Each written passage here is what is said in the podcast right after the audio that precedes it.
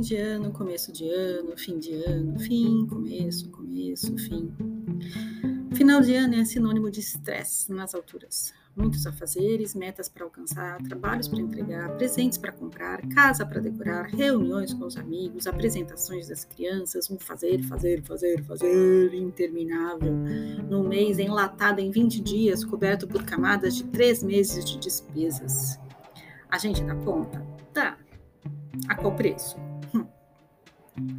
Estresse bipando alto no monitor, cortisol nas nuvens, adrenalina a milhão, imunidade no subsolo, intenso. Fim de ano é um curso intensivo de enlouquecimento e esgotamento. Há algum tempo, por vários anos seguidos, a minha mãe ficava doente toda a primeira semana de janeiro. Coincidência? Hum, que nada. Exaustão mesmo. O que a gente tem feito com a gente? A quanto abuso a gente se submete voluntariamente. O ano passou voando. Cada ano parece que passa mais rápido, e isso confirma as teorias dos físicos bacanas que calculam os movimentos da Terra. Realmente o tempo está acelerado. Uma hora nos idos de 1900 demorava mais para passar. Dava para fazer mais coisas. Será?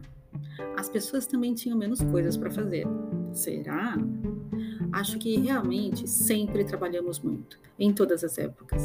Antigamente, se não plantasse, não comia. A vida não era moleza.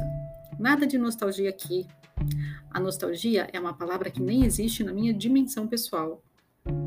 Vivo cada época e pronto. Não fico pensando, ah, lá em Nova York era que era legal, tinha amigos de várias partes do mundo, hum, ou a ah, minha vida de adolescente em Madrid é que era legal. Incrível, ia dançar todas as noites. Em cada lugar e época, aproveitei o que foi possível. São Paulo é que é demais, simplesmente porque é onde estou agora. Simples assim. Aqui aproveito o que quero da cidade e desconsidero as coisas que não me interessam. Aqui posso curtir as pessoas e meu trabalho, que amo de paixão. Aqui, agora. É isso o que existe. Essa aceleração natalina tem a ver com o comércio ávido por vender tudo sem se importar se quem compra vai precisar vender a alma para pagar as contas. Aí já ia ser problema do departamento de cobranças. A loucura de final de ano também pode encobrir uma depressão sensível em muita gente. Quantas e quantas vezes, no dia 31 do 12, as pessoas pulam sete ondas para Iemanjá, desejando uma série de mudanças na vida, e quando chega dezembro, bate aquela sensação de fracasso, a constatação de ter alcançado muito pouco ou quase nada. Será que Iemanjá não aceitou as oferendas? Será que as metas eram muito altas? Será que eram muitas metas? Onde foi que eu coloquei a lista mesmo? Bem, eu, acho que queria. Um, emagrecer. Cadê meu amor próprio? Que padrão de beleza eu estou tentando imitar? Isso é saúde ou é moda? Espelho, espelho meu, que olhos eu tenho para mim? Olhos de afeto e cuidado ou olhos de ódio e culpa? 2. Alternativa 2 comer saudável, socorro, cadê a nutricionista? O que eu tenho colocado dentro do meu corpo em forma de comida e bebida reflete o que eu sinto por mim.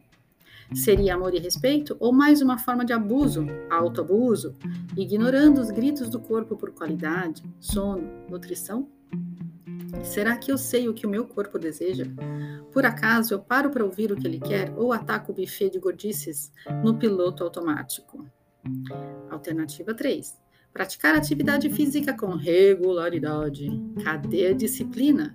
Se não teve treinamento militar ou não aprendeu de criança, essa matéria pode ser um desafio dos bons.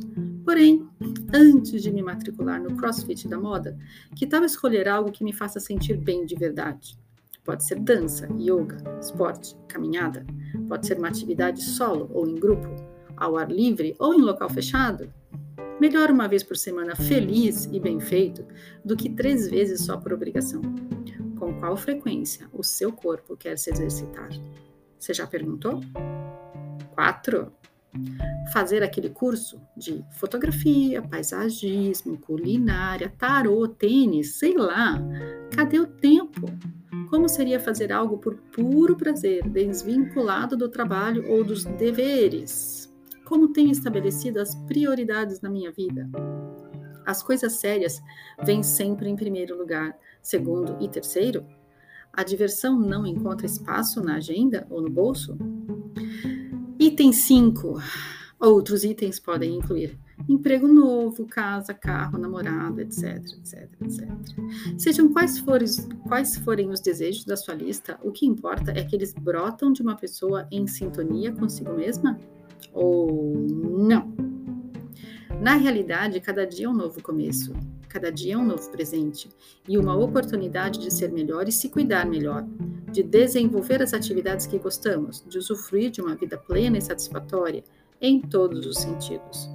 Não acredito que o dia 1 de janeiro tenha uma mágica especial só dele. Algumas culturas comemoram a passagem de ano em datas completamente diferentes. Para os chineses, por exemplo, será comemorado na véspera do meu aniversário. E eles calculam estar no ano 4715. Hum.